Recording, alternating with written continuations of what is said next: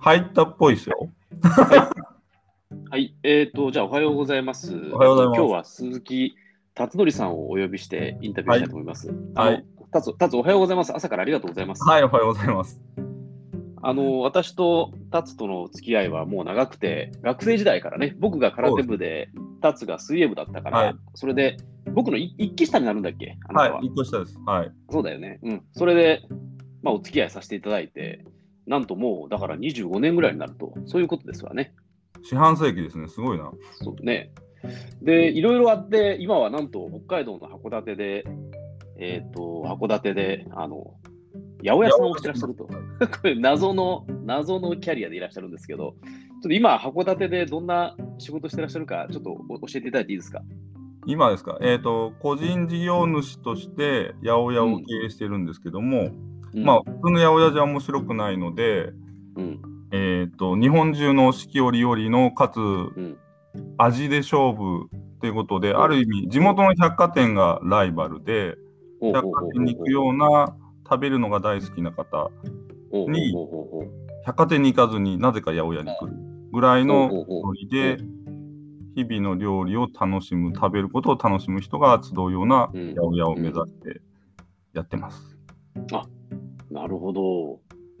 だから、その、なんか、そこら辺の、そこら辺のって言ったらあれだけど、その、や安くて、その、大量に売るスーパーというよりかは、ちょっとこう、ブティック的な、あの、ちょっと高いかもしれないけど、こう、こだわりの、そこら辺では売ってないようなものを売ってらっしゃると、そういう感じかな。そうですね。それこそ八百屋側のセレクトショップ的な、ああ、そういうことか。はいほうほうほうほなので、成果物だけじゃなくて、加工品関係も調味料ですとか、う。うん、うん、えっ、と、お酒だったり、うん。なんなら京豆腐も取り寄せて売ってますし、おおわざわざ。わざわざ。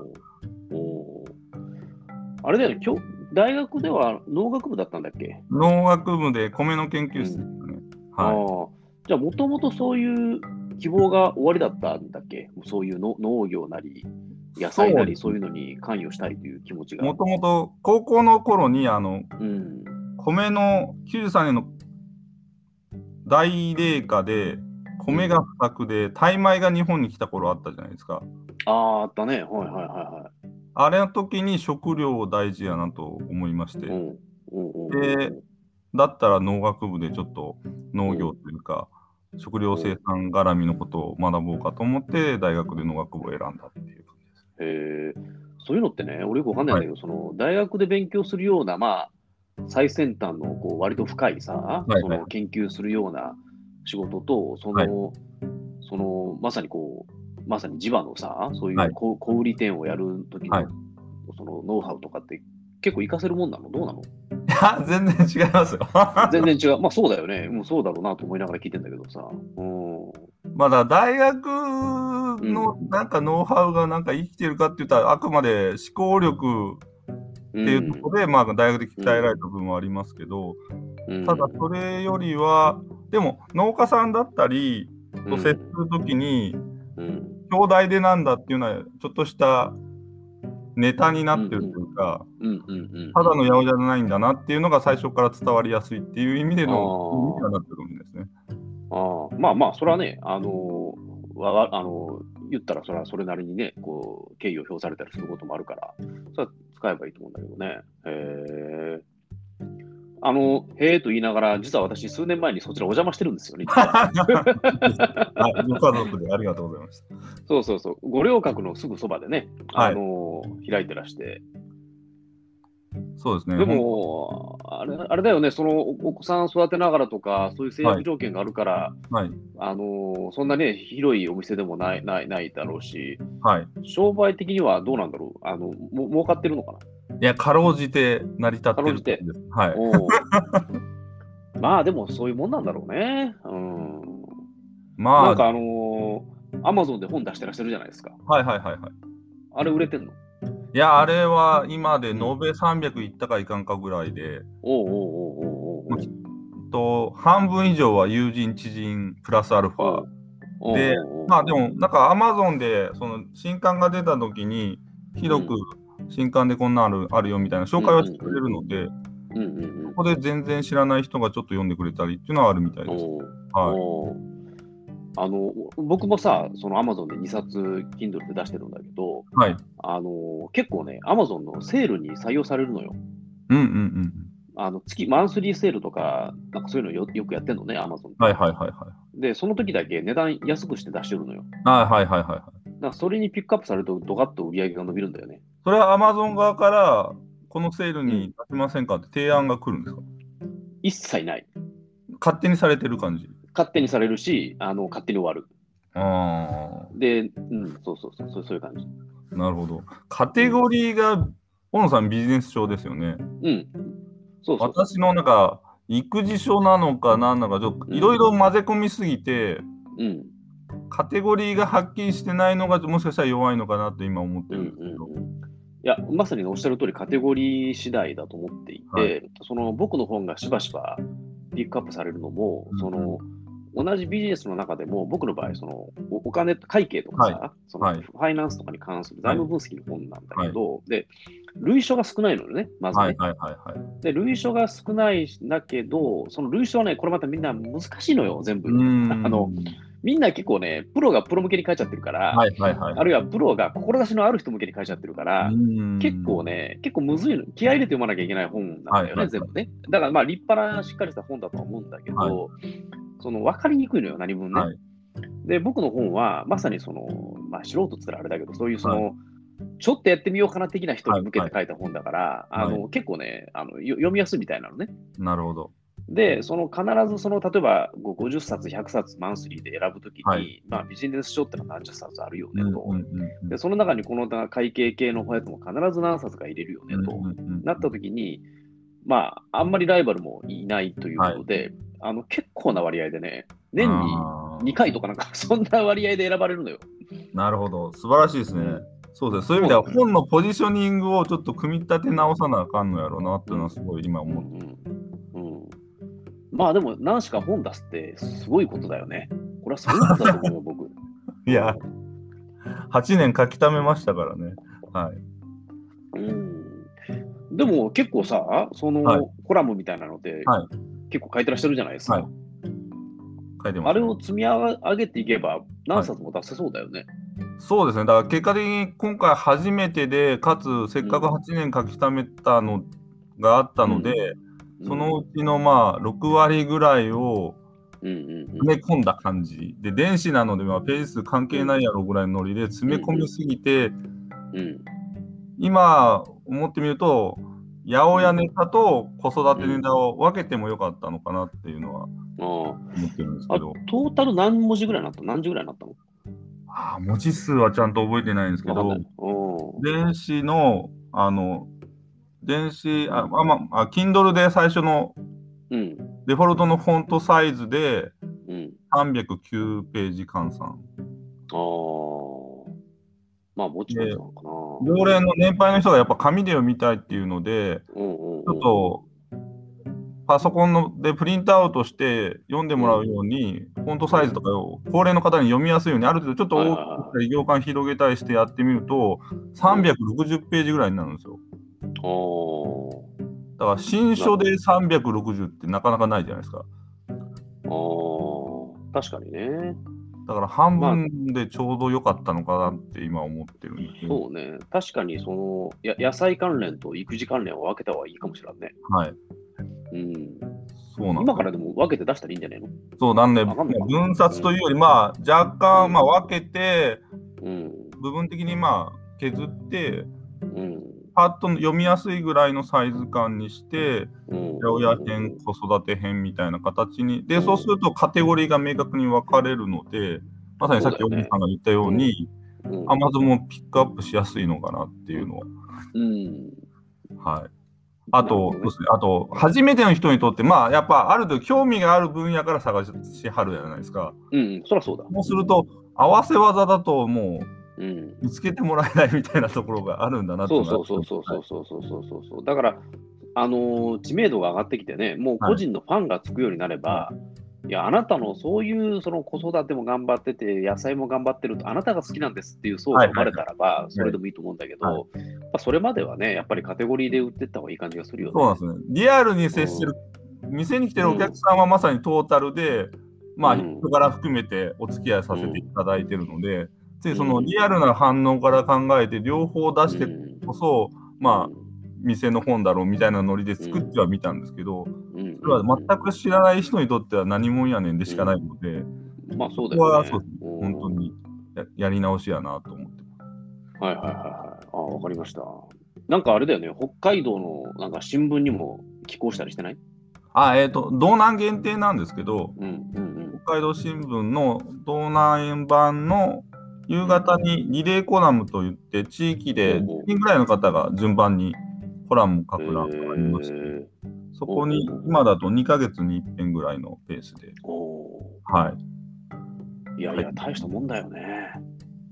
まあ、まあ、そういう意味では、うん。あの、もともとそのさっきの電子書籍も店で毎週チラシを作ってきていて、ここにコラム欄があったのを元に作ってるんですけど、まあ、それを読んでくれた記者の方が、ああ、うんこの人書けるんだっていうとこから、そうですね、コラム書いてみないって言われて、はい。なるほど。いやいや、やっぱり、ね、物を書く人にとっては、そうやってどっかこう、自分のね、自分の Facebook とか自分のところでアップするのはさておき、人,、はい人様の媒体に頼まれて乗っけるってのは、まあ、夢だよね。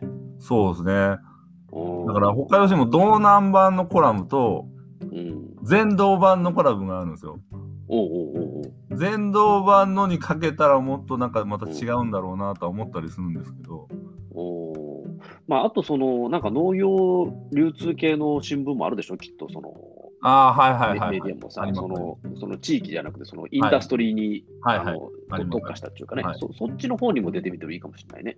ああ、なるほど。うん。確かに。うん。それやったら別に、あの、北海道とか限らず、全国の人が見てくれるもんね。売り込みすればいいんですかね。うん、どうやろう。日本農業新聞というのがあるんですけど、うんうん。それはきっと農家の6、7割は読んでるような、ああ。農業界ではメジャーな新聞でして。農業界ではね。はいうんまあでもそういうね、業界新聞って必ずあって、あの、多分ね、記者の人たちとか、その書き手を探してんじゃないかと思うんだよね。うん。で、立つみたいにね、ちゃんとこうかけて、かつその北海道のこういうところでこんな活動をしてて、はい。で一応その、この大学とか、その勉学に関してのバックグラウンドもしっかりしてますみたいはいな人って結構求められてるんじゃないかっていう気もするけどね。どうなんだろうね。うんなるほど。いや、うん。わかんないですけど、そこは考えたこともなかったんで、うん。でも改めて今回本出してみて、うん。あ自分は本当書く人なんだなっていうのは改めて認識したというおか、おおなんかいいね。やっぱ普通の八百屋がないっていうのを表現したくて、そのチラシで野菜の紹介だけでなく、まあ、コラム的なのをずっと書いてきたんですけど、まあ、ただそれはなんかある意味手段として店の PR だったり知ってもらうためにただただ書いてきただけであって、いや必要に迫られて、まあ、楽しんで書いてる部分もありますけどでも、まあ、書いてるだけっていう本人の認識がでも今回も電子書籍を読んでくれた友人から読みやすい文章だねとか面白いとかって言ってもらえるのでうん。ああ書くことに関してはある程度なんかなんですか強みというかうん。得意分野だったんだなっていうのをなんかやっと認識したというかあいいね。いや、でもそれはね、僕もそうですよ。はい僕も自己認識しましたよ。か書くの得意なんだな、俺とかね。いや。いやノートも最近 Facebook 以外でうん書いてはるじゃないですか、やっぱうまいですよね書いてますね温野さんあ本当に？いやうまいというか そう。で、ポッドキャストもね、ちょっと喋るのも好きなんじゃねえの、意外に。意外にというか、これは、まま、文字通り好きなんだけど、ちょっと、でもこう、これまでね、当たり前だけど、クローズで1対1で喋ったやつははい。当然、その記録にも残らないし、うんうん。あの世間様にも知られないと。はい。いうので、まあ、だらだらと流れていったんだと思うんだけど、はい。あのこうやってのログにも残せて、かつはい。人様にも聞かせれることに、もしそれに聞いてくれる人がいるんだったら、うんそれはやっぱ残していこうよと、はい。まあ、いうふうに思って始めたんだよね。はい。もうまあ時代の流れですねこれ本当に。うん、まあでもあれだよね、達也、その、実現したいこう社会提言みたいなやつがあるんでしょ？社社会というか、その業界に対する提言があるわけでしょ？こうなったらいいんじゃねえの？みたいな。業界および、まあ、ある意味、うん。消費者というか、実際、結果的には食べる人たちに対してです、うんうんうん。そうだよね。はい。で、その提言っていうのはさ、その農業に対してポジティブに働くんでしょ？例えば、パイが増えるとかさ、その、害が減るとかさ。単純に言うとう、ん、スーパーはスーパーで、まあ、日本のレベルは高いんですけど、ただそこに2、3割高く金出すだけで、めっちゃうまいもんがまだまだあるんだっていうのを単純に伝えたくて、うん、そうすると結果的に頑張ってる農家もより潤うので、そうだよね。はい。うんいやっていうことを僕は知らし知らしめたい人なんですっていうことを、その農農業新聞の人に何らかの形で伝えることができれば、はい。あのピックアップされるかもしれないよね。うーん、うん、そうですね。ちょっとかんやってみます。やってみてください。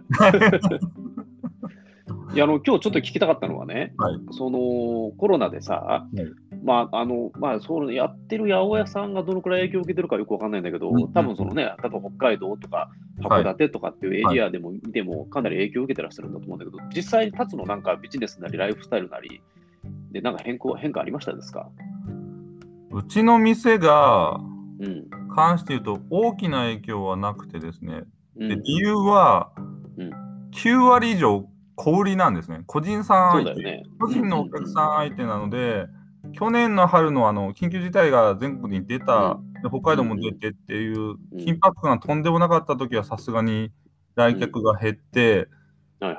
これ続いたらやばいぞとは思いましたけど、結果的にまあある程度皆さんも状況見えてきて、あ買い物は行っていいんだって、でまあ言っても店は数分しかいないので、うん。そういう意味では安心感もあってうん。戻ってきたので、うんうん。そういう意味ではうちは大丈夫なんですけど、八百屋全般で言うと、普通の八百屋さんって小売りと卸売りが半々ぐらいでやってはるので、ほうほそうすると卸売りって要は行き先はレストランだったり、ホテルだったりそういうことね。っっていうところになる。そこはいわゆる飲食店なので、はいはいはここはコロナでもろ打撃を受けたとこい。ろ、まあ、今も受けてますけど、がお客さんにあるので、ど。氷は下手すると、なんか皆さんが外食で使わない分伸びるけど、だよね。卸売りはメタメタで、トータルで言うとやばいみたいなことは普通に起こってると思う。なるほど。だから、小売りの方は少し増えて、卸の方が激減をして、はいで、プラマイすると大きくマイナスっていう、そういうこそうですね。飲食とか観光なんて、平気でマイナス8割とかあーあ7割とかって言ってますんで、ー、うんそうだよね。そってことは、そこに卸す八百屋もそうじゃないですか。うんうんうん、そりゃそうだ。で、それが売り上げの半分だとしたら、うん、半分のさらにはせいぜい半減だとしても、25%減ですからね。ああ、そうだね。それはやばいと思そりゃそうだ。まあ、その時分岐点もそんなに、はいあの低くなかっただろうから、2割、3う。割ないないですないです。八百屋なんてどっちかと、特に既存のとこだって薄利多売なので、だよね。うん。なるほどね。観光客もめっちゃ減ってるやろ？あ、そうですね。だから観光客相手にしてた商売の人は、うん、そう函館だと朝市がありますけど、あああ、そうそう。うんそこはもろもう9割以上観光客相手なので、うんうん。全然やと思います。直接は知り合いはいないですけど、なんかそこに出してる仲卸の方と話したときに、まさに海外の観光客とかが来てた時うんに、シャインマスカットとか言って、すごい大ぶりのの皮ごと食べられるブドウがうん。飛ぶように売れてたらしいんですけど、うんやうん。っぱり中国人観光客含めて海外の方が少なくなってからはもう全然売れないって言っておあげてましたね。はい。ーで、どうなの？その倒産とか、その廃業とかも結構あるの？どう？ああ、直の知り合いでは聞かないですけど、でも知り合いの知り合いだと、うん店閉めたとかいうのは飲食関係だとポロポロ聞こえてきますね。うーん、なるほどね。なるほど。いやいや、これはちょっとね、そういうその観光業とか、その人を動かす仕事ね、そのはい陸運とか空運とか、はいあの辺はもう大打撃受けてるよね。ちょっとね、ひどすぎます。ういや、最初、うん7、8割って聞いたとき、てっきり7掛け8掛けであるのかと思ったんですけど、おうおう逆だよね。逆ですからね。ないって、そこでだけ減ってるって話なので、うん。それはちょっと半端ないなって思います。ねえ。で、北海道はそれにも増して、コロナも蔓延して、あの、旅行客で、旅行客需要が減ったのみならず、コロナもかなり蔓延するという、ちょっとダブルパンチ、トリプルパンチ食らってるよね。まあそうですね。まあ、でもほとんどが札幌なんですけどね、あれ。うん。札幌市とその界隈の石狩地区っていうんですけど。まあ、札幌の証券であるうん周りの市町村を含めたところが全体の8割以上の陽性者を出していて、うん。まあ、あくまでまあそこに道庁もあるので、うん。どうもお膝元の札幌がやばいからって言って、結果、ある意味、僻地で対して感染が出てない地域に対しても緊急事態だとうん。いう形なので、まうん。あ、ちょっと温度差というか、うんなんで札幌に付き合わなあかんのみたいなところはあったりしますけどね。うん、まあもうその行政はでもまあもう、それはね、東京だってね、それは緊急事態宣言ってやってるけど、東京都内でも別に田舎というかね、そういう人があんまりいないところもあるわけで、そこまで緊急事態宣言やられたら、それはかわいそうだわね。そうですね、三多摩地区とか、うん、陽性者いるの？って話で、まあまあ、それはおるはおるやろうけど、そんなにね、そんなに影響はしないだろうからね。そこで外出自粛ですって真面目に守ってたら、なんか意味があるのかなみたいな世界ですけど。ほんまやな。わかりました。そんな中でね、なんかこう、人生観とかね、自分の描く未来像とかに、なんか変化ありましたか？あーあ、でも、うん。それこそ非常事態宣言、去年終わった後ぐらいの5月、6月、うん。なんなら、売り上げ伸びたんですよね、本当作品で。だ平常コロナ以前より伸びたんですよ。で、なぜかっていうと、うん。普段だと、6、7、80代が収穫のお客さんだったんですけど、うん。その方々がまあコロナ対策で出歩くのが減った分、うん逆にあの時はなんか、仕事も休みになったり、はいはいまあ、リモートワークが推奨されたり、うんで働く世代の4、50代の働いてる方々が、ちょっと生活ペースが落ちたことによって、おうおう結果、来店につながったんですよね。ああ、確かにね。まあ時間できたし、ちょっと世の中ピリピリしてるし、じゃあ美味しいものでも買いに行くかって言って、うん。いつもだったら週末来るか来ないかぐらいの人だ。なんかで、月1来るかなぐらいの人が、うん。なんか毎週のように来てみたりっていうことが起こったので、だから世の中のスピードが緩まったり、世の中の人々が生活を楽しもうとしてくれると、うちの店はなんかもっと選ばれるんだなみたいな。まあでも確かに、ちょっとこう、おだって大体その40代、50代のおじさんたちなんて夜飲んでるわけじゃないですか。はいまあ、しょっちゅうね。で、飲まなくなったから、家で飯食うかと。で、家で飯食うんやったら、ちょっと、なんか何千円かけてもいいよね、みたいな感じになると、ちょっと高いもの食べようよという、うんあの買おうよと。そんな風になるよね、きっとね。はい。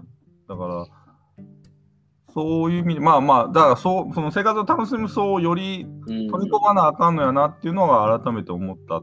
じゃあ思った。うんおー確かに。なるほどね。じゃあ、まあ、あとは立つのところは良かったね、ある程度ね。そうですね。結果的にはまあ、うん。うちの商売の仕方では響かなかった。うんまあでも逆に言うと、今度次の災害がどういう形で響くかはわからないので、うん。ね、氷に直撃するような災害が起こるかもしれないですし、うんうんうんだからそういう意味ではやっぱりあまり偏ること自体はやっぱり危険なんだなっていうのはすごい思いましたけど。なるほどね。店頭氷だけでなくやっぱ宅配、目の前の氷のはいはいはい店だけでなく、宅配がある程度なあれば、うん。目の前のお客さんが買い控えてもうん外で売れますし、うんまあ、で氷に響くんだったら、やっぱある程度卸売りっていう、まあ、プロのお客さんも少しはない。まあ、よく言いますけどね、販売の分散化って。だそれはすごいシビアに感じましたけど。今、店頭小売とさ、その、は郵送、は配達っていうのかな、はいはいそう郵送するのと、大体どのくらいの割合なの？えー、7対1ぐらいですかね。7が店頭か。店頭が7。うん。なるほどね。1が、だから、理想を言えばきっと半々なんですよね。あーなるほどね。で、どうなの？それ、半々でやってるような、そういうお店っていうか、会社とかってあんの？まあ、半々は言い過ぎですけど、でも札幌でちょっと目標にしてるお店さんがありまして、ここはまあ100坪ぐらいの古き良きなんかスーパーみたいな感じなんですけど、でも札幌の丸山地区っていう高級住宅街にあって、うん外車がバンバン止まって、うん1万以上買ってくるのお客さんがわさわさ来るような。うんうんうんここは本当に夕張メロンが最近始まったんですけど、ああいう夕張メロンをシーズン1ヶ月ぐらいで何百箱と発送するとかなんと。やってるので、うんまあ半々ではないと思いますけど、でも3割ぐらいは宅配で持ってるんじゃないかなっていうイメージですね。で、それは基本的には、その家の近くの人たちにな宅配してるの？それともなんか例えば東京とかに売ってるってこと？そうですね。ネットスーパー、あ、ホームページも持ってて、ネット上でまさに全国のうん。食にうるさい方が選ぶ店みたいな感じになっている。えー、あとはやっぱ直接買いに来てる地元のお金持った方々が知り合いにギフトとして送るっていうところで注文を受けてる。なるほどね。2つですよね。はい。あーわかりました。でもそれ開拓していけば結構無限の、無限のマーケットがあるよね。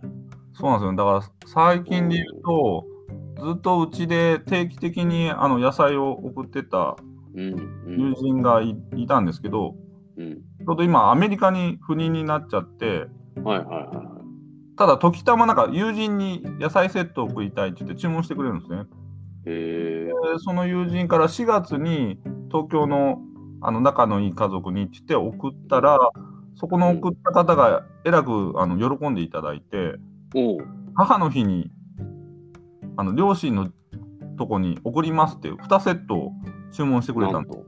なんんと。なんとしか。も、なんか職場で同僚の方に、うん。戸建ての八百屋さんから来た野菜セットがこれでこれでこう美味しかったのみたいなことをなんか話してくれて、結果同僚さんからも注文が来るみたいな。なんと。口コミだね。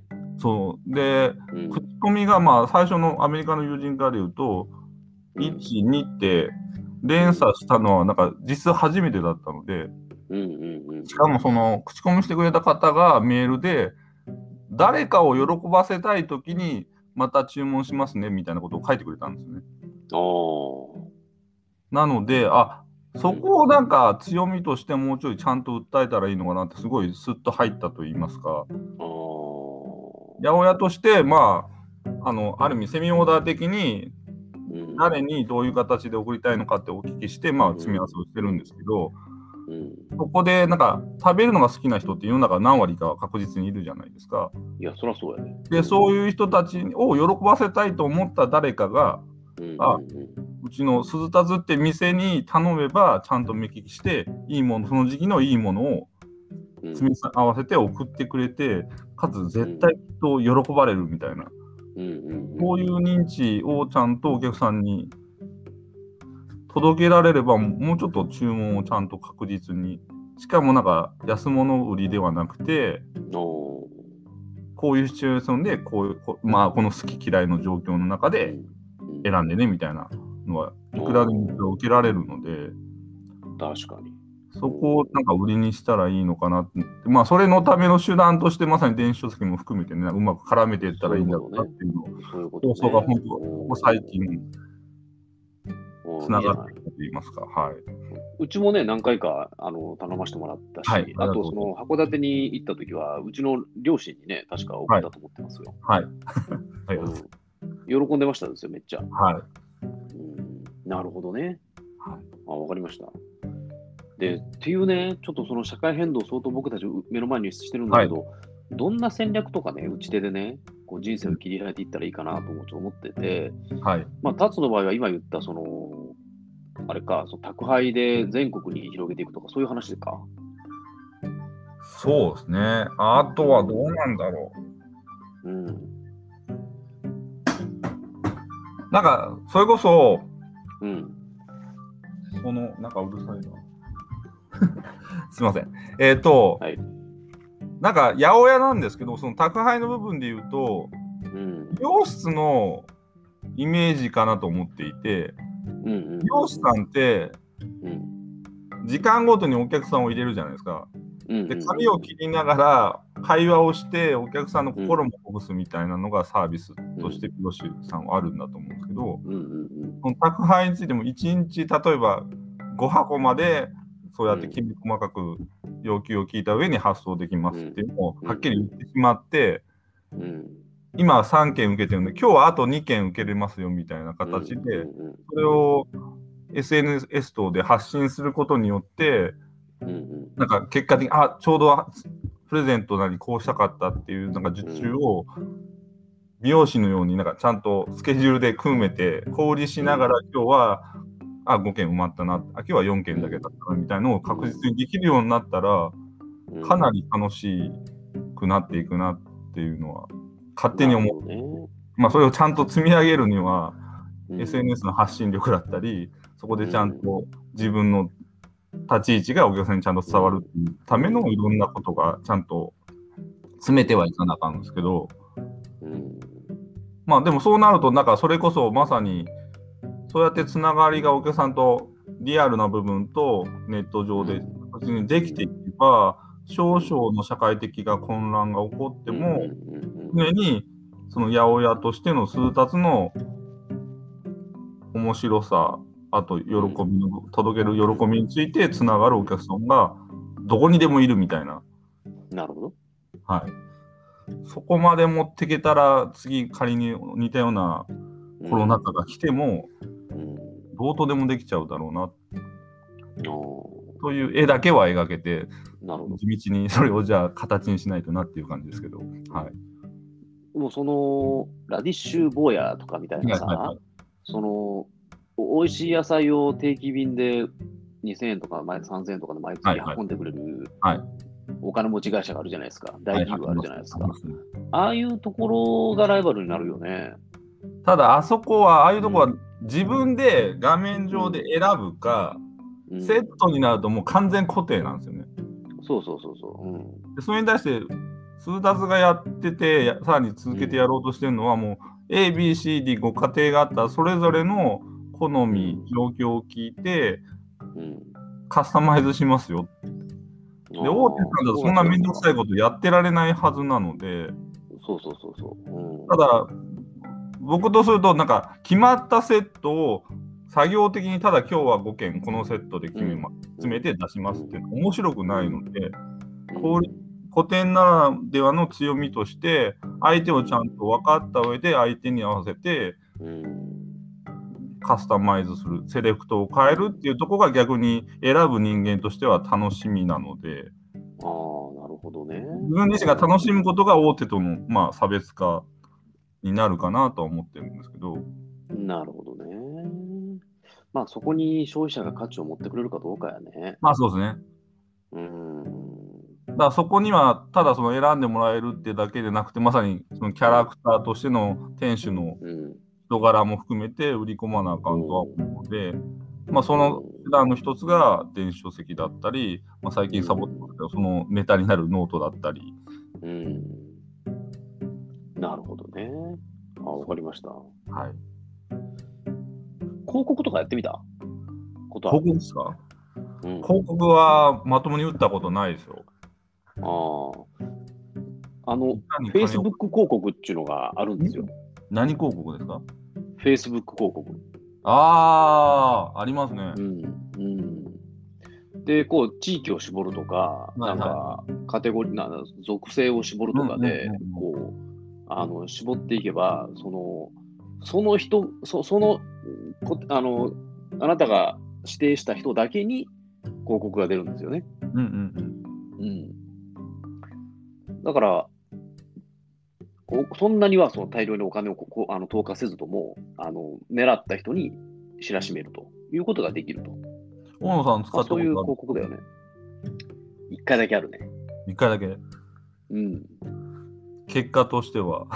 いや、すごい良かったと思ってるんだけど、えーあの、うん。まあ、結果的にそれがビジネスに直結したわけじゃないけどね。うんないけども、効果はあったと思ってるね。うーんう。ん。